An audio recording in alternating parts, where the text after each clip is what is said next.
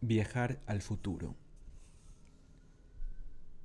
En cada decisión participan nuestras experiencias anteriores, almacenadas en los estados de nuestro cuerpo y la situación actual, tengo suficiente dinero para comprar X en lugar de Y. Está disponible la opción Z. Pero en la historia de las decisiones interviene otro factor, la visión del futuro. A lo largo y ancho del reino animal, todas las criaturas buscan una recompensa. ¿Qué es una recompensa? En esencia, algo que acerca el cuerpo a una situación ideal. El agua es una recompensa cuando su cuerpo se está deshidratando. La comida es una recompensa cuando se le está agotando la energía. El agua y la comida se denominan recompensas primarias, porque satisfacen directamente nuestras necesidades biológicas. De manera más general, sin embargo, el comportamiento humano está guiado por recompensas secundarias, cosas que presagian recompensas primarias. Por ejemplo, ver un rectángulo metálico no le diría gran cosa a su cerebro, pero como ha aprendido que simboliza una fuente, entonces distinguir ese signo es una recompensa cuando tiene sed. En el caso de los humanos, descubrimos que la recompensa puede residir incluso en conceptos muy abstractos, como saber que nuestra comunidad nos valora. Y contrariamente a los animales, a menudo ponemos estas recompensas por encima de las necesidades biológicas, tal como señala Reed Montage. Los tiburones no se declaran en huelga de hambre. El resto del reino animal caza únicamente para satisfacer sus necesidades básicas, mientras que solo los humanos son capaces de colocarlas en un segundo plano y preferir un ideal abstracto. Así, cuando nos enfrentamos a una variedad de posibilidades, integramos los datos internos y externos para maximizar la recompensa, por definida que nos venga como individuos. El reto que plantea aquí cualquier recompensa, ya sea básica o abstracta, es que a menudo sus frutos no son inmediatos. Casi siempre tendemos que tomar decisiones en las que el camino escogido proporciona una recompensa posteriormente. La gente va a la universidad durante años porque valora el concepto futuro de sacarse un título. Se matan a trabajar en un puesto que no les gusta por la futura esperanza de un ascenso. Y llevan a cabo dolorosos ejercicios físicos con la meta de estar en forma. Comparar opciones diferentes significa asignar un valor a cada una con una moneda única la de la recompensa anticipada, y luego escoger cuál tiene un valor mayor. Consideremos el siguiente escenario. Dispongo de un poco de tiempo libre e intento decidir qué hacer. Tengo que comprar comestibles, pero también sé que necesito ir a un café a trabajar en la solicitud de una subvención para mi laboratorio, porque se acerca la fecha límite. También quiero pasar un rato con mi hijo en el parque. ¿Cómo me enfrento a este menú de opciones? Naturalmente sería fácil poder comparar directamente estas experiencias viviéndolas todas y luego rebobinar y escoger mi camino basándome en cuál ha dado mejor resultado, pero no puedo viajar en el tiempo. ¿O sí? Viajar en el tiempo es algo que el cerebro humano hace sin cesar. Cuando nos enfrentamos a una decisión, nuestro cerebro simula resultados distintos para generar una ficción de cuál podría ser nuestro futuro. Mentalmente, podemos desconectar el momento actual y viajar a un mundo que todavía no existe.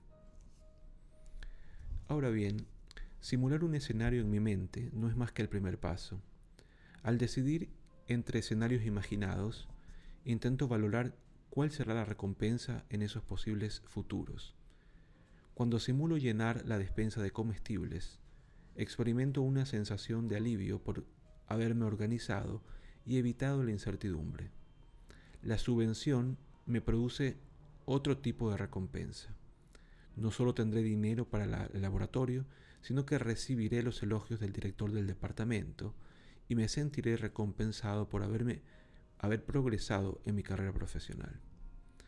Imaginarme en el parque con mi hijo me inspira alegría y una sensación de recompensa en términos de proximidad familiar. Mi decisión final la alcanzaré valorando cada futuro en relación con los demás en moneda única de mi sistema de recompensa. La elección no es fácil, pues cada una de estas evaluaciones tiene muchos matices. La simulación de ir a comprar va acompañada de una sensación de tedio. El hecho de solicitar la subvención lleva aparejado cierta frustración. Ir al parque me provoca un sentimiento de culpa por no estar trabajando. Mi cerebro, habitualmente bajo el radar de la conciencia, simula todas las opciones al mismo tiempo y va comprobando qué reacción instintiva provoca cada una y así es como decido. ¿Cómo simulo con precisión esos futuros? ¿Cómo puedo llegar a predecir qué me encontraré en cada uno de los recorridos? La respuesta es que es imposible. No hay manera de saber si mis predicciones serán exactas. Toda mi simulación se basa tan solo en mis experiencias anteriores y en mis modelos actuales de cómo funciona el mundo. Al igual que todos los componentes del reino animal, lo único que podemos hacer es ir por el mundo con la esperanza de descubrir al azar qué provoca una recompensa futura y qué no. En cambio, la labor fundamental del cerebro es predecir. Y para hacerlo razonablemente bien, tenemos que seguir aprendiendo de cada una de nuestras experiencias.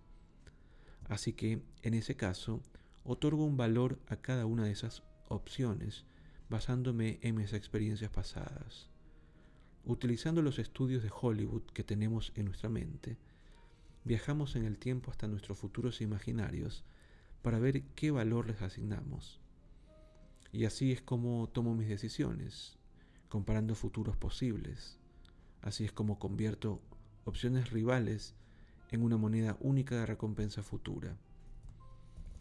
Consideremos el valor de la recompensa pronosticada por cada acción como una evaluación interna que indicaba lo buena que será cualquier cosa. Como ir a comprar me proporcionará comida. Le otorgamos un valor de 10 unidades de recompensa. Solicitar la subvención es difícil pero necesario para mi carrera, de manera que le, le, concedo 25 unidades de recompensa. Me encanta pasar un rato con mi hijo, así que ir al parque le concedo 50 unidades de recompensa. Pero aquí surge un detalle inesperado. El mundo es complicado, por lo que nuestras evaluaciones internas nunca se escriben con tinta permanente. La evaluación de todo lo que nos rodea es cambiante, porque muy a menudo nuestras predicciones no encajan con lo que ocurre en realidad. La clave de un aprendizaje eficaz reside en no perder de vista ese error de predicción la diferencia entre el resultado esperado de una elección y el resultado que ya ha ocurrido. En el caso de hoy, mi cerebro cuenta con la predicción de la recompensa que supondría ir al parque. Si nos topamos con unos amigos y pasamos un rato aún mejor de lo que esperaba, eso aumenta la valoración que le daré a ir al parque la próxima vez que tome la decisión. Por otro lado, si los columpios están rotos y llueve, bajará mi valoración para la próxima vez. ¿Cómo funciona todo esto? En el cerebro existe un diminuto y antiguo sistema cuya misión es actualizar su valoración del mundo. Este sistema está compuesto de diminutos grupos de células de su cerebro, en la parte del medio de su cerebro, que hablan el idioma de un neurotransmisor llamado la dopamina. Cuando sus expectativas y la realidad no coinciden, el sistema de dopamina del cerebro, del cerebro medio, envía una señal que reevalúa el precio de mercado. Esa señal indica al resto del sistema si las cosas han resultado mejor de lo esperado, un aumento de la dopamina, o peor de lo esperado, una disminución de la dopamina. Esta señal de error de predicción permite que el resto del cerebro ajuste sus expectativas para, la próxima vez, procurar acercarse más a la realidad. La dopamina actúa como un corrector del error. Es un tasador químico que siempre funciona para que sus valoraciones estén lo más actualizadas posibles. De ese modo, usted puede priorizar sus decisiones basándose en hipótesis optimizadas del futuro. Fundamentalmente el cerebro está afinado para detectar resultados inesperados y esa sensibilidad es lo que explica la capacidad de los animales para adaptarse y aprender. No debe sorprendernos, por tanto, que la arquitectura cerebral que participa en el aprendizaje a partir de la experiencia sea más o menos la misma en todas las especies, desde las abejas hasta los humanos, lo que sugiere que el cerebro descubrió el principio básico de aprender a partir de la recompensa hace ya mucho tiempo.